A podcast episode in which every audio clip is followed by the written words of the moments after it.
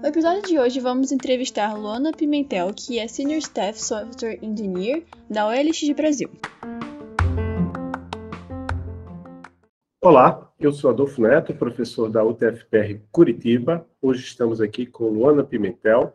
Ela é Senior Staff Software Engineer na OLX Brasil.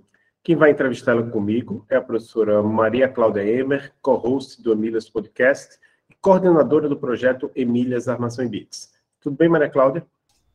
Tudo bem, Adolfo. Tudo bem, Maria Cláudia. Então, vamos dar nossas boas-vindas aqui ao, no, ao Emílias Podcast para a Luana. Tudo bem, Luana? Tudo jóia. Obrigada pelo convite aí. Espero que essa conversa seja, seja legal. Nós que agradecemos. Então, a gente sempre começa perguntando como é que você se interessou pela área da computação. É, essa é uma pergunta engraçada, mas não tanto. É, agora eu rio disso, mas porque eu dei, dei um pouco de sorte de escolher a carreira, dado o momento que a gente está, né, de falta de profissionais, da carreira está bem tranquila com relação ao mercado. É, mas eu é, meu pai era uma pessoa muito restrita com relação a mim, ao controle que ele tinha sobre os filhos. É, e com relação a mim não era diferente. Queria ser engenheiro, advogado e tal. É, ou então ele já tinha uma visãozinha assim para os computadores e tal, falou, ou então escolhe isso aqui. Daí eu eu tentei, eu fui fazer um curso técnico é, junto com o ensino médio. Daí eu, eu acabei gostando da, da área, assim. Eu tive facilidade para aprender algumas coisas e tal. Né? Acabava mexendo é, depois que meu pai comprou um computadorzinho em casa lá. E acabei me interessando para seguir na carreira logo depois disso. Então foi, foi um pouco de sorte, um pouco de não podia escolher outra coisa que talvez eu pudesse escolher. Às vezes eu penso assim, ah, e se eu tivesse escolhido o que eu, quis, que eu queria, como é que eu estaria? Provavelmente desempregado, mas é, foi um pouquinho de, disso aí. Certo, e aí a gente quer saber também a respeito de sua formação. Como aconteceu, então, a, a formação na, na área de, de computação? É, eu fiz um. Eu, eu, comecei a escolher alguns lugares assim. Eu, uma coisa que eu tinha decidido também, que eu não queria ficar é, perto, fazer uma faculdade perto do, dos meus pais, eu queria sair uh, não aguentava mais ficar lá. É, e também com, queria seguir na, nessa área. Daí eu, eu olhei alguns, alguns lugares com carreira de ciência e computação. É, agora eu não lembro por que, que eu só queria ciência, eu acho que eu queria fugir da engenharia, é, mas eu acabei escolhendo ciência. Ah, daí depois eu vi que não tem muita diferença na carreira, em si, nem nas matérias. Daí eu fui atrás dos cursos em escolas públicas que que eram bons, assim. Na época tinha Unicamp, tinha USP, tinha UFSCar, que era relativamente perto, né, para não, não ir tão longe assim, não, não ter também a dificuldade financeira de, de se mover tanto. E, e também eram os cursos excelentes, os melhores cursos do Brasil. Daí eu fui atrás de uma bolsa no cursinho, consegui acho que 75%, se eu não me engano, e prestei exatamente esses três cursos só. Na verdade, prestei ITA também, mas com certeza que não ia passar, porque eu não estudei para passar no ITA.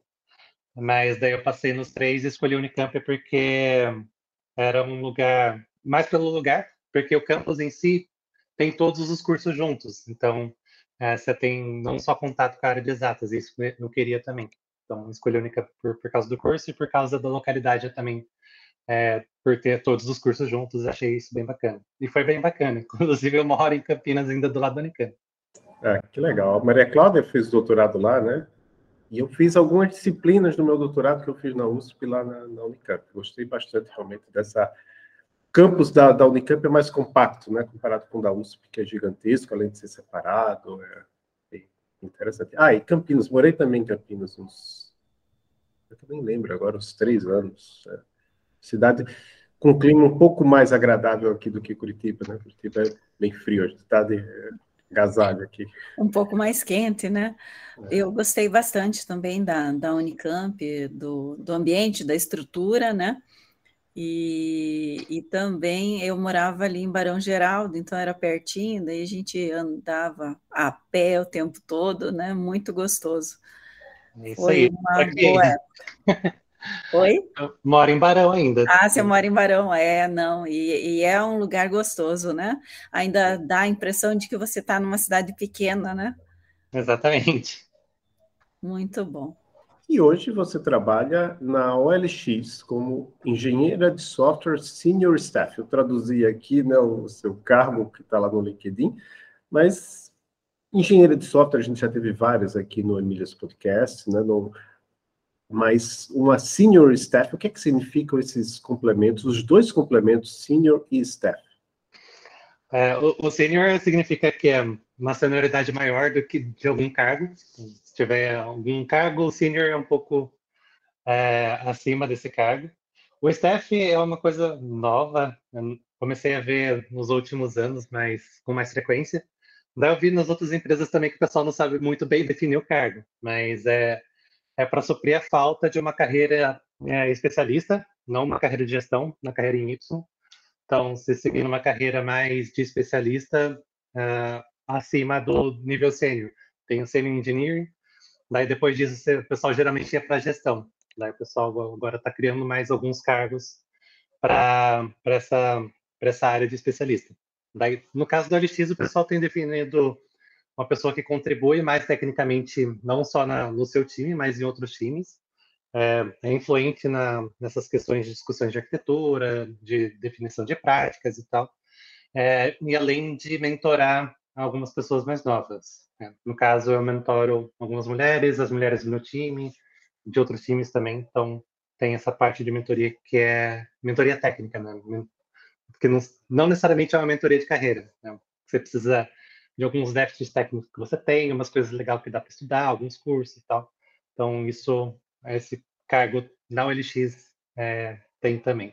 É, eu acho que você falou um pouquinho a respeito né, das suas responsabilidades também na, na OLX, né, e, e, e das suas atividades é, aí. Você podia detalhar um pouquinho mais? Ah, na, na atualmente, a gente está fazendo várias refatorações bem, bem pesadas nos sistemas. Então, o, eu estou trabalhando numa área central que a gente mexe com a árvore de categorias e atributos, então é bem bacana. É, tem várias coisas que a gente está trocando nos sistemas legados, colocando alguns sistemas no para a gente deixar isso mais dinâmico. É, daí a gente tem, a gente está trabalhando meu, meu projeto é que no LX como um todo, é, cada time é, arca com o ônus e o bônus de escolher a sua arquitetura, a sua linguagem, dentro de alguns limites que tem é, na nossa infra, que a infra segue uh, algum, algum, algumas práticas, sim, boas práticas para a gente fazer. Mas a gente está trabalhando com Golang, com estruturas de microserviços ali dentro, então está bem legal é, o aprendizado com Golang. Acho que todo mundo ali dentro do projeto, a primeira vez que trabalha num projeto para produção, é, com esse tanto de requisições que tem nessa, nessa, nessa área é, com o Golang. Então está sendo uma experiência bem bacana, assim. É, gostei bastante de, estou gostando bastante de trabalhar com essa linguagem. Já, já conheci assim de vista, é, vendo algumas coisas do Kubernetes e tal, como é que era os pormenores da, do, do Kubernetes. Tem, tem bastante coisa feita em Go, inclusive o, Kubernetes em si é feito. É, mas de essa micro responsabilidade de macro, a gente cuidando da, da árvore de categorias e atributos ali. Certo, e só para complementar, né, Adolfo, eu vi que você trabalha também com débito técnico, né? Você podia falar um pouquinho a respeito disso? Ah, todo mundo, na verdade, todo mundo trabalha com débito técnico, não tem, não tem como a gente não ter débito técnico nos nossos projetos. A diferença é que se você não vê, você vai ver no futuro e vai pagar mais caro. Então, é, é débito, o nome é débito por algum motivo. É débito e tem juros compostos em cima deles. É, mas eu estava. Uma coisa que foi interessante, que eu estava. Na, na OLX está tá bem no dia a dia, assim, a gente trabalha com mais ou menos 20%, até 20% de débitos técnicos numa sprint assim normalmente, para a gente não não, não fazer o que a gente está fazendo justamente agora, que é pagar um débito técnico grande que mexeu com grandes áreas centrais do LX. É, mas eu acabei recentemente fazendo um, uma toquezinha para pro Programaria, é, que teve um, um sprint de Tech Leads agora, que é um, para quem não sabe, Programaria é um, é, nossa, agora eu, eu, às vezes foge o nome das coisas, gente. É, é uma comunidade, é um, um, uma comunidade que visa inserir mulheres na tecnologia, na área de tecnologia. Então, tem vários cursos gratuitos para mulheres, é, não só de iniciação computação, mas agora teve um de Tech Leads também. Daí eu fiz uma talkzinha sobre débitos técnicos. O interessante é que eu acabei percebendo é, o que já estava na prática, começando a ver, ah, beleza, agora consigo estruturar melhor o que eu estava fazendo na prática sem pensar muito. Daí isso foi interessante, de como, como a gente nomeia débito técnico, que parece uma coisa simples, mas a gente nunca para para pensar nisso, né? Como é que eles surgem, que, que, que às vezes se surge, a maior parte das pessoas falam, ah, eu vou fazer isso aqui rápido, preciso entregar rápido, isso aqui eu vou deixar para deixar mais, é, mais robusto depois. Daí isso é mais comum. Mas se você também deixa um projeto ali, ó, tá, tá em produção lá quietinho, já já ele gera um débito técnico por várias vulnerabilidades que vão surgindo que o pessoal descobre e tal. Só de você não se atualizar a sua aplicação, ela já está gerando débito técnico. Então, isso é uma coisa de se pensar. Por que, que esse 20% parece pesado, mas no, no fim das contas nem é tanto? Assim? Eu queria fazer uma pergunta também sobre o uso da linguagem Go, né? Que Go, alguns chamam de Go, Golang, é uma linguagem de programação, se não me engano, criada pelo pessoal da Google, né? É, você participou do processo de escolha, de decisão da, dessa linguagem, ou simplesmente chegou à decisão e você fez parte aí da, está fazendo parte da, da utilização da linguagem? Não, a gente decidiu em conjunto, assim, uma, uma coisa que era consenso, assim, entre todo mundo, é a gente não escolher muitas linguagens, assim, por causa de ramp up, troca de contexto e tal. Vamos trabalhar com foco numa só para a gente não ter esse problema. Daí, escolha da linguagem tinha vários backgrounds, assim, vários históricos de linguagem do pessoal. Python, Java, é, C Sharp. Daí o pessoal falou, ah, o projeto está no começo, a gente vai demorar para entregar a produção, vamos testar? Que o pessoal está falando bem. É, eu já tinha trabalhado logo antes, assim, tipo, entrei na empresa, é, eu, eu, precisei ficar um mês fora por causa de uma cirurgia, voltei, comecei a trabalhar com Go. Daí comecei a ver um pouquinho e tal. Daí eu fui para esse outro projeto, é, começar isso, essa reestruturação. Daí lá, pessoal, outras pessoas também sugeriram. É, daí eu falei, ah, eu estou gostando da linguagem, parece interessante, tem muita gente usando e o pessoal fala que o desempenho é muito bom. Já que é um projeto é, core da empresa, vai precisar de muito ser robusto, não vai é, não vai é bom que não seja tão caro de manter. É, daí a gente acabou escolhendo o Go. Teve um, o ramp-up, demorou um pouquinho, né? Mas comparado às outras linguagens, o ramp-up do Go é bem rápido, assim. Então isso foi, foi bem bacana. Agora a gente está bem, é, bem confortável com a linguagem, assim.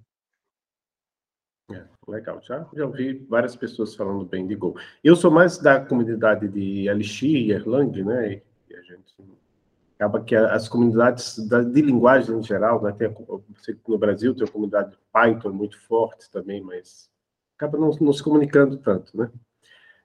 Mas a próxima pergunta é sobre um projeto que você está envolvida, que é o TODES, né? Se escreve T-O-D-X-S. O que é o TODES e como você contribui para este projeto? A TODES é uma organização não governamental que o trabalho dela é inserir no mercado e dar oportunidades para a população, a população LGBTQIA+. Então, é, isso inclui... Uh, ultimamente, o pessoal está focando bastante em empregabilidade. Né?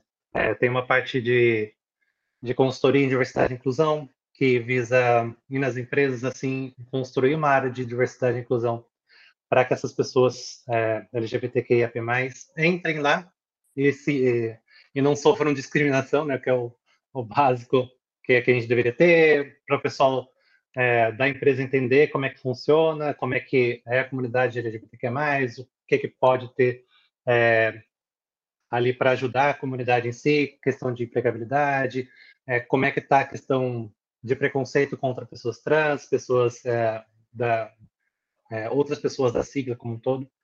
É, mas ali o meu papel é completamente diferente. Eu estou trabalhando eu, uma coisa que eu estou tentando fazer que é que geralmente não acontece tanto por causa da da necessidade de profissionais na área é alguém trabalhar como pessoa programadora voluntariamente né, por alguma organização. Então, eu estou tentando fazer esse trabalho. A gente está tentando reestruturar o app lá que está tá bem antigo defasado para conseguir fazer algo que seja útil para a comunidade também. Então, a gente está fazendo.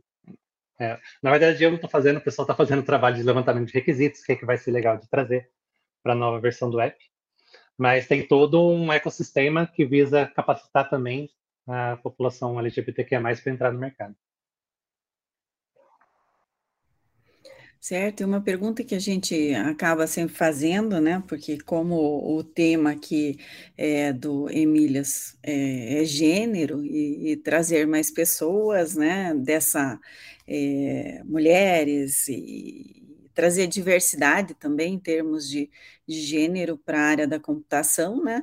Então eu pergunto para você, você já enfrentou alguma dificuldade por esse motivo no trabalho ou então na escola, na universidade? É, a minha história é um pouco diferente, que eu sou uma é, eu sou travesti, né? Então eu não sou uma pessoa cis. Para quem não sabe, pessoa cis, é, se você está pensando que é pessoa cis ou que é pessoa trans, provavelmente você é cis. É, mas pessoa cis é aquela que, beleza, alguém te designou com, com um gênero no nascimento e esse é o gênero que você se identifica. Né? No meu caso, não me identifiquei com o gênero que me deram no nascimento, sou uma pessoa trans, no caso, me identifico como uma travesti também. É, mas a minha transição foi tardia, por N motivos. Né? Eu já falei do meu pai que era extremamente controlador e tal. Uh, e, e, também, por várias questões, eu tinha medo de, de não estar viva por me assumir trans nessa época, que acontece com muitas pessoas trans, aliás, que é se for analisar como é que está o mercado de trabalho, como é que está a vida de pessoas trans dentro do mercado, a gente vai ver que não existem muitas pessoas trans, por vários motivos, né? desistência escolar, é, expulsão da família, é, desistência da, de uma qualificação profissional e, e preconceito do mercado de trabalho. Que foi meu maior medo quando eu decidi revelar para o mundo que eu sou trans.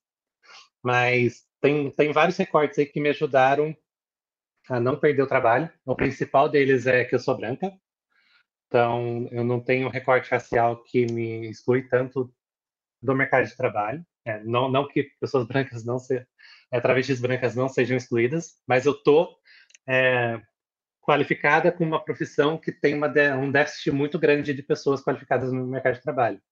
E quando eu comecei a minha transição, eu tinha já 10 anos de mercado. Então, é, é, um, é um nicho que ainda é mais raro do mercado hoje em dia. Então, isso me ajudou. Daí, eu, na empresa que eu estava, eu cheguei assim com um projetinho na mão é, de diversidade e inclusão para a empresa como um todo, para incluir mais pessoas e tal. Daí, ali num, num, no rodapé estava, ah, e além disso, eu sou trans e vou começar um processo aqui na empresa. Daí, tá bom. Pegaram o projetinho que eu escrevi, jogaram fora. Daí, tá, vamos ver como é que a gente faz com você. Daí, comigo foi super tranquilo, assim. É, deram abertura para eu é, para levar palestras lá para dentro e tal. Uh, levei minha psicóloga para falar, deram espaço para eu, eu falar para o meu time quando eu quisesse, para quem eu quisesse, quando eu quisesse, como eu quisesse. Daí eu falei para o meu time, depois falei para um projeto grande que era que eu trabalhava. Daí no começo foi um pouquinho complicado, é, vários. Foi, foi. Agora eu posso falar que foi interessante, mas não, na época não foi tanto. Algumas pessoas que almoçavam comigo pararam de, de olhar na minha cara, assim, viraram a cara quando, quando eu passava. É, mas tem outras pessoas que eu achava que, que iam ser super preconceituosas e foram super acolhedoras também. É, isso foi legal. E também, depois de um tempo, eu fiquei lá, acho que um ano ainda. Deixa eu ver. Quase dois anos, na verdade. Daí, depois de um tempo assim, no, nos projetos que eu estava, eu comecei a ter contato já com com meu nome retificado, é, com clientes, é, os clientes dessa empresa eram todos americanos.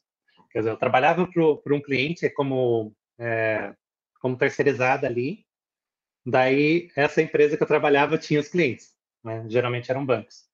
Daí comecei a ter contato com esses clientes e nesses, nesses casos, isso que era, que era não interessante, era chato pra caramba, mas geralmente eu sofro machismo quando as pessoas não me veem, né? quando é por texto, quando até às vezes por vídeo assim é, acontece mais machismo. Mas se for ao vivo, eu sofro mais transfobia. Daí eu não sei. Eu fico nessa balança, nessa dúvida aí se eu tô se as pessoas estão me respeitando quando eu estou ao vivo porque elas ainda me veem ainda como homem, estão desrespeitando meu gênero, ou porque elas me respeitam de verdade. Daí eu nunca sei. Daí eu fico assim, algumas pessoas ainda um olho torto.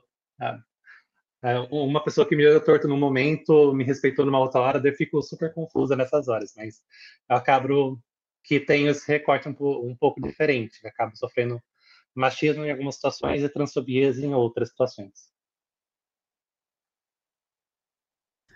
É, eu achei super interessante o que você falou em relação a, de repente, você tinha a impressão, né, de que seria tratada de uma forma por algumas pessoas e outras iriam aceitar de uma forma mais tranquila, e justamente o contrário aconteceu, né?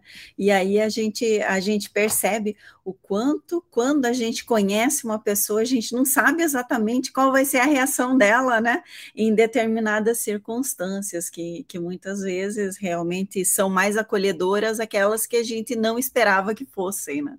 E, e, e isso é muito bom porque são os, os mistérios do ser humano, né?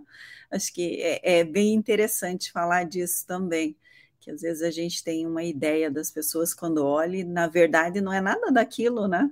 E, e, e, gostei bastante da, da forma como você falou também de, de tudo isso, né? De uma forma bem tranquila e, e clara, que realmente existem várias maneiras, né? De, de, e ações preconceituosas e que as pessoas podem em um momento fazer de uma forma para uma pessoa, para outra de outra, né? Tudo vai depender de com quem elas estão é, conversando e do momento também delas, né? Mas é, é deve ser duro, né? É, passar por isso também, né? De não saber se, se vai ser porque a, a pessoa é machista ou não, né? Uh, o, o preconceito. Mas muito bom. Sim, é. Essas horas eu gostei de ter quebrado a cara. Não? Quebrar a cara positivamente é legal. Daí eu acabei que é, você vai meio que desenvolvendo defesas e também é, minha intuição sempre foi boa. É, nesses casos eu quebrei a cara, eu achei legal. É, mas também uma coisa que é interessante é que pessoas de grupos marginalizados sabem quem está com elas. Então, é, você sabe quem, quem ali vai estar com você sempre, não vai você está numa roda assim, o pessoal zombando da sua cara, ela vai ficar quieta. Então, você sabe quem quem que você pode contar. As pessoas se mostram mais verdadeiras. Então, é, às vezes verdadeiras demais. Tipo, uma vez que eu estava no Uber, ele começou a falar da vida sexual dele. Isso acontece, infelizmente, bastante com travestis. Mas outras pessoas falaram da, da intimidade de uma maneira tranquila, assim, de, de conversas normais, assim. É, querendo um, dar um apoio, assim, tipo, ah, eu também tenho uma parte vulnerável, eu entendo que você também tem, mas eu tô aqui para te apoiar. Então, é, isso é bem legal também de, de ter. Quem está comigo é, desde a, do, do, momento que, que eu, me, eu falei que eu sou uma pessoa trans, são pessoas que construíram uma amizade muito forte. Então, isso é, é bem legal também. Muito bom. É, além do TODES, você participa de algum grupo de apoio para mulheres, minorias na computação? Na verdade, acho que você já falou um pouco disso, né, por causa do Programaria, mas tem mais a, a, algum grupo ou alguma forma de atuação, até na empresa que você participe? Ah, eu tô, eu tô, atualmente eu estou de formas pontuais, assim, antes da pandemia eu estava um pouco mais ativa, é, mas num, num outro numa outra empresa que eu estava como é, nossa, como é que fala a palavra agora? Eu estava dando aulas para algumas mulheres entrarem no mercado. Daí estava alguns cursos gratuitos de Java e tal. Daí eu fiquei nisso durante um tempo. Daí durante a pandemia deu uma parada, agora estou voltando em coisas mais pontuais, assim, estava é, tô ali na Todes ainda, no Programaria, é, deixa eu ver onde mais. É, dentro da LX tem algumas iniciativas lá, teve o Elas em Tech no ano passado, agora a gente está construindo outras ações também lá dentro para incentivar, é, não só a entrada de mulheres, mas também a ascensão das que estão lá dentro, então tem umas iniciativas lá que estou participando de algumas discussões também para ajudar. Eu acho que é só. Acho que tem alguma que eu estou esquecendo, mas eu vou lembrando no meio do caminho aí. Quando você falou de ascensão, né, que é algo que a gente também precisa pontuar, né? É, muitas vezes a gente tem até um certo grupo de mulheres nas empresas, no mercado de trabalho, mas elas não conseguem né, atingir certos cargos, né? Então, acho que é bem interessante mesmo que dentro das empresas também existam esses, esses programas, né? E, e como seria esse programa na OLX? Você poderia falar um pouquinho para a gente ou não ainda? É, a gente está tá construindo as ideias ainda, é, dos aprendizados que a gente teve com elas em tech, é, e também com algumas discussões que a gente tem lá dentro.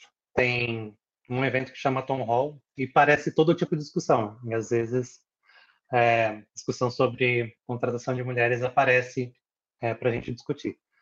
Uh, mas uma coisa legal que aconteceu, ainda foi meio que organicamente na, na empresa a gente está tentando estruturar, ainda não dá para falar que tem algo é, já estruturado, mas tem algumas iniciativas que estão é, já ajudando nesse processo. Um, tem um contato com o bootcamp que a gente fez, que ajudou a contratar mais mulheres também. É, mas nesse último ciclo de avaliação, a gente teve 50% das pessoas que foram receber algum tipo de promoção na área de tecnologia é, foram mulheres. Então, a gente está conseguindo fazer algumas coisinhas ali já. Inclusive, eu fui promovida né, né, nessa, nesse ciclo, então está é, tá acontecendo umas coisas legais com relação a esse sentido. O pessoal tá, a gente está cobrando assim, o pessoal está de olho mais, então é uma coisa que acontece bastante, é, na, principalmente na área de tecnologia, na área técnica principalmente, é a tal. Isso acontece de forma geral é, com relação a, a minorias, mas a gente está falando de tecnologia, é, e alguns recortes lá são subvalorizados, tipo, mulheres é um deles. É, mas isso vale para todos os outros recortes também. Ah, se a gente olhar o que acontece lá dentro, a maior parte são homens brancos, cis héteros de classe média, e eles só têm olhos para esse público. Então, eles veem o desempenho, a quem está melhor, se, se, quem que você está admirando. Então, quem você perguntar quem que um, um, um cara cis branco e hétero admira, provavelmente vai ser um cara cis branco e hétero também. Daí isso reflete no sistema de promoções. Então, quem que ele está vendo? Tem mulher, tem geralmente tem poucas mulheres e essa pessoa não é vista por ninguém. Então, é, o que está acontecendo é a gente, beleza, vocês estão olhando para as mulheres do seu time, a gente está cobrando várias coisas. Como é que está a contratação, como é que estão tá outras coisas. E isso acho que teve algum reflexo no, no olhar da liderança com relação a isso. Então, tem uma, tem a, uma, uma líder também que ajuda bastante a cobrar esse tema. É, tem algumas líderes, né? não são só uma líder mulher que tem lá, que ajuda também a dar essa cutucada. Então, nos ciclos de avaliação, vários nomes de mulheres surgiram, dado a esse movimento que está surgindo. É, é, bem interessante que hoje em dia está meio que. É, as coisas as coisas são muito dinâmicas, né? Eu, eu, eu diria que é, três meses atrás eu teria dito, hoje em dia está faltando gente em qualquer empresa, em qualquer lugar do mundo, né? Gente na área de computação, mas recentemente tem acontecido uns, umas demissões, né? Mesmo no Brasil, né? Layoffs, mas ainda tem bastante vaga, né? Então as empresas, o que eu vejo é que as empresas até pedem para a gente divulgar oportunidades, a gente, assim, no projeto Emílios, divulgar oportunidades especificamente para mulheres, né? Porque eles querem aumentar a diversidade, a gente vê também empresas com programas internos, então isso é uma coisa que, que é interessante, mas aí, por outro lado, a gente, aqui do, do ponto de vista de, de professores aqui, é, a gente quer mais mulheres aqui vindo para o nosso curso, né, porque isso, esse perfil que você falou aí, tirando talvez a questão das cotas, né, que a gente tem cotas raciais aqui na universidade, eu acho que se não fosse isso, seria 90% homens brancos, né? Então, é meio complicado extrair daí uma diversidade. Mas aí falando... Você, você quer falar alguma coisa? Não, daí é complicado mesmo, sem isso não tem como. Certo. E aí, falando sobre essa questão da, da, da admiração, né? alguma mulher te inspirou em sua carreira? Ah, na carreira de computação, as minhas inspirações vêm de outras travestis. É tipo, é, é meio que minha história contada através da ancestralidade dessas que vieram antes de mim. Que elas lutaram, muitas morreram para eu estar aqui. Então, é, Primeiro, eu tenho essas mulheres como referência. Então, a Chica Manicongo, a primeira travesti que veio da África para o Brasil, escravizada. Tem pessoal do Fonatrans. É... Nossa, agora fugiu os nomes de novo. Ai, gente, eu dei minha memória. Mas tem, tem várias que fundaram o movimento de tra pessoas trans travestis no Brasil, lá na década de 50, 60. Começaram alguns movimentos. Tem tem várias atuais, Linda Quebrada, tem Alice Gell, tem Giovanni Leodoro. Dá para fazer uma lista enorme aqui de pessoas que me inspiram. Rosa Luz. Ah, então, essas, essas manas aí, elas, elas dão a cara para bater, estão construindo algo muito bacana. Tem as, as nossas deputadas também, a Erika Hilton e a Erika Malunguinho, elas são demais, assim, elas são, é, tipo, ah, eu, eu, eu, preciso ter um pouquinho delas assim para reconstruir minha força né, às vezes. Então, é, sem elas eu não conseguiria nem estar tá aqui. É, então, primeiro eu falo delas, mas uma que, que, que eu me espelho bastante assim é a Sofia, que é a criadora do React, que agora está em outra empresa. Então, é uma pessoa trans também, então é, isso dá uma inspiração para ver outras pessoas trans. É, outra também é a Ellen Corbs, que ela também é, trabalha bastante com Kubernetes. E ela, ela é muito boa também. As palestras dela são excelentes. A última no, no, no Cloud Foundation, ela criou tipo um, uma comunicação entre palestrante e a pessoa do vídeo. Teve uma, uma questão de viagem no tempo para resolver um problema, então foi super bacana. E ela é uma pessoa muito boa, assim, muito boa. Então são duas pessoas que me inspiram na área de computação também. Certo, então o que você diria para meninas, mulheres, né, trans também, que estejam pensando em seguir a carreira da computação nessa área? Né? É, não dá para dizer que vai ser fácil, porque eu estaria mentindo, né? Daí, é, vocês estão na área acadêmica, vocês acompanham o sofrimento das meninas para se manterem ali.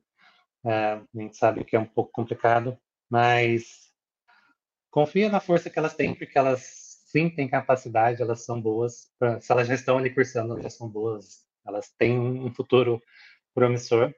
Para as que não estão ainda na área, é, acho que vale um trabalho nosso aqui, como a, a, geração dos mais velhos, tentar mudar um pouquinho desse estigma que tem das mulheres na área de computação.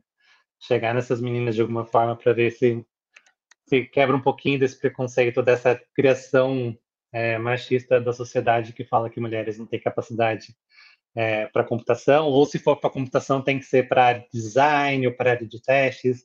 Então, é, a gente precisa dar uma quebradinha nessas coisas, transformar a experiência que a gente propor, é, é que a gente proporciona para essas mulheres a melhor possível e quebrar. É, é mais um recado para a gente. Eu, queria dar um recado para elas, mas é, já dou um recado para elas. Mas a gente tem que quebrar os lugares também que não são ainda muito acolhedores. Né? Dada essa responsabilidade, só vem mulheres cobram, façam cobranças para a gente também, cobrança para os outros homens, é, porque se o ambiente está ruim, se o ambiente está machista, é porque tem homens machistas no ambiente. Então, é, quem conseguir, as mulheres que conseguirem é, reivindicar o espaço, lutar por isso, que lutem, mas não, a gente não é obrigada.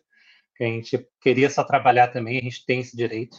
Então, se sintam confortáveis para serem um pouquinho mais, eu não diria individualista, mas não se preocuparem tanto com, com a militância, com para quebrar os estigmas, porque isso cansa também. Então, quem conseguir tiver força para isso que faça, a gente está aqui para ajudar. Quem não conseguir também, é, não tem problema também. Mas a gente está tá aqui tentando quebrar esse estigma e trazer mais mulheres para esse espaço. Porque, aliás, isso é, é, reparação histórica, né? Porque no começo da área era ocupada basicamente por mulheres, e muitas mulheres negras, inclusive. Então, a gente ainda precisa, nós mulheres aqui, é, Maria e eu somos brancas, a gente precisa ter uma consciência é, racial um pouco maior para a gente também trazer uh, essa reparação para as mulheres negras na nossa área. A gente chega nesse momento que é o momento de indicações, onde a gente pede para a nossa convidada alguma indicação de. Em primeiro lugar, pode ser uma indicação técnica ou não técnica, você escolhe. Também pode ser filme, série, quadrinho, podcast, qualquer coisa que você queira indicar, que você tenha consumido recentemente ou que te marcou muito. Sim, eu tenho séries, duas séries é, não técnicas, né, vai ser importante. É, porque eu, eu, como uma travesti aqui, meu dever também. É, não, não é meu dever, não. Eu não preciso ensinar ninguém, mas se vocês quiserem aprender um pouco mais sobre a comunidade, recomendo duas séries. Uh, duas séries que eu, que eu vou recomendar para vocês. A primeira é Pose, que é sobre uh, uma série americana que fala sobre o contexto de, principalmente, mulheres trans uh, no, em Harlem, né, em Nova York, quando começou a surgir o Vogue, as casas é, de Vogue. Então, como é que funciona essa comunidade, como era, como elas viviam lá. Então, traz bastante recorte racial. Todas as atrizes são trans de verdade, não tem trans fake na história. É, a outra, nossa, eu fugi a outra de novo. Eu já pego ela, o nome dela de novo. É, ah, lembrei. Chama Veneno, que é uma série espanhola. Essa é um pouco mais difícil, que eu agora não não está na Netflix. Daí teria que arranjar um outro streaming para a gente conseguir ver. Mas chama Veneno, que é a história da Veneno, que é uma mulher trans super famosa da, da Espanha, que ela tem uma história de vida super bacana e tal. E também as atrizes é, e a autora do livro que, que inspirou a série é uma pessoa trans, então vale a pena conferir. E eu tenho também algum, uma indicação, principalmente para mulheres ficarem atentas, principalmente no, em março, tem a Linux Tips, que oferece vários cursos gratuitos é, no mês de março para mulheres. Então, é, eles são muito bons e capacitam bastante com quem, principalmente com quem está querendo entrar na área de infra, que tem poucas mulheres na área de infra, então ajuda a crescer. É, porque a área de infra também é para mulheres, mas ajuda também é, é, para quem não é necessariamente da área de infra para aprimorar o conhecimento e conseguir entrar no mercado. Então, uma dica boa, assim, que já além das comunidades, Programaria, Reprograma, é, Woolmakers Code, que são comunidades de mulheres também, uh, e também a todas as letras, que é uma comunidade de tecnologia para pessoas LGBTQIA+. Então, são comunidades aí que, a gente, que eu indico para vocês seguirem e verem. Quem for da comunidade em si, tem alguns cursos lá que podem ajudar vocês também. Então, tá aí algumas dicas. Certo, já anotei tudo, vou deixar aqui tentar achar os links e tudo.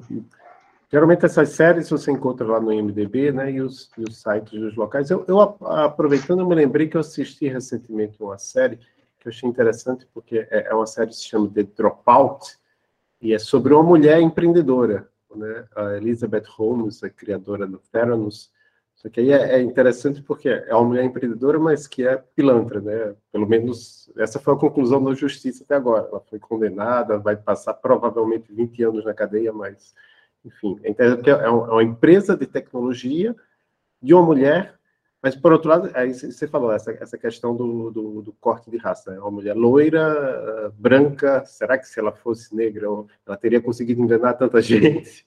Jamais. Né? E, e, e, eu lembrei agora de um filme que, que realmente eu, eu sou uma, uma, pessoa cis, eu, eu não sei se, se realmente a representação é boa, adequada, ou se é, se é desonesta, ou... mas assim, é, é um filme que tem uma, uma, personagem travesti que é o Tudo Sobre Minha Mãe, de Almodóvar.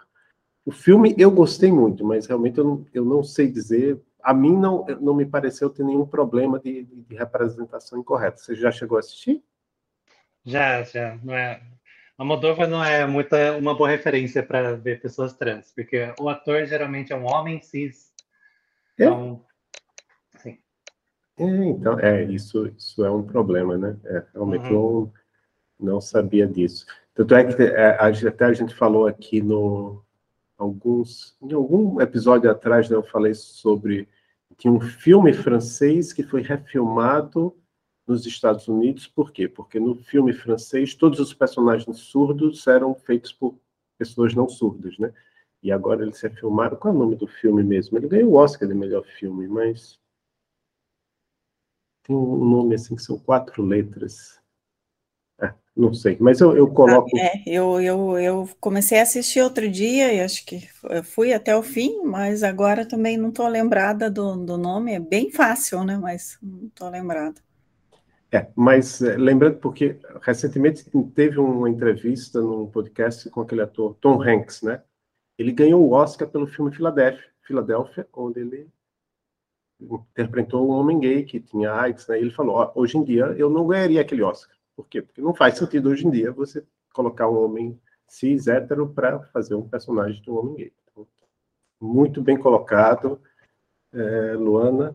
E agora a próxima pergunta é sobre links de redes. Eu vi que você tem o LinkedIn, né? Que foi aí, lá que eu te achei. Eu acho que em algum lugar eu achei também o seu GitHub. Não sei se o seu Instagram é algo público ou é mais para a família. E se você tem algum outro site seu para indicar. Ah, o Instagram tá público também. É luana.ppimentel. Tá lá, posto minhas besteiras lá. Não- não- geralmente não tem conteúdo técnico, é só é, coisas políticas e piadas. Ou piadas políticas, então. Certo. Então, vou deixar lá na descrição do episódio. E é isso. Agora, com você, Maria Cláudia. Então, agora a gente chega ao fim do, do episódio, né? Mais um episódio do Emílias Podcast e queremos agradecer novamente sua presença aqui conosco. Acho que foi, foi bem interessante a nossa conversa, né? A- acaba trazendo uns aspectos que a gente sabe que, que existem, né? Mas a gente não vivencia. Então, acho que é bem importante quando a gente conversa com, com vocês também, né? Para entender um pouco melhor é, esse aspecto de, de preconceitos que existem sim, né? Que a gente sabe que, que existe. Ah, acho que foi bem, bem importante essa entrevista com você. E você, quer agradecer, mandar um abraço para alguém?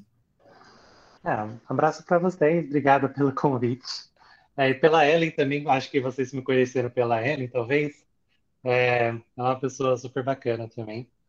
E ah, é, é bacana a gente trazer outros recortes, porque a mulheridade em si, ela tem muitas, é, muita diversidade, muitos recortes dentro dela, a gente precisa trabalhar. Senão a gente volta para o mesmo problema. A gente só muda, a gente pega um problema que é muito grande, coloca assim e esquece de olhar o problema que está ali dentro. Então, nós como mulheres ainda temos preconceitos, então a gente precisa quebrar esses olhares e rever o que a gente está fazendo para se a gente está fazendo o que a gente faz para mulheres são para mulheres mesmo ou só são, são para mulheres brancas, né? Quando a gente vê qual as CEOs mulheres que a gente tem aí no mercado, se for ver, são todas brancas de classe média, então é, a diversidade acaba, acaba logo no, no, no início, assim, a frase mulheres no meio já se perdeu. É, obrigada por trazer outro- outros olhares, é um dos olhares, então, é, obrigada pelo convite. Espero que a conversa tenha sido produtiva é, e gostosa, porque foi gostosa. Eu às vezes me empolgo, desculpa que eu sou, às vezes eu falo demais, mas obrigada pelo convite e, e eu acho que é isso, gente. Nada, foi até que foi, foi curtinho esse episódio. Então, muito obrigado, Luana. Obrigado a todos que nos escutam e até o próximo episódio. Tchau!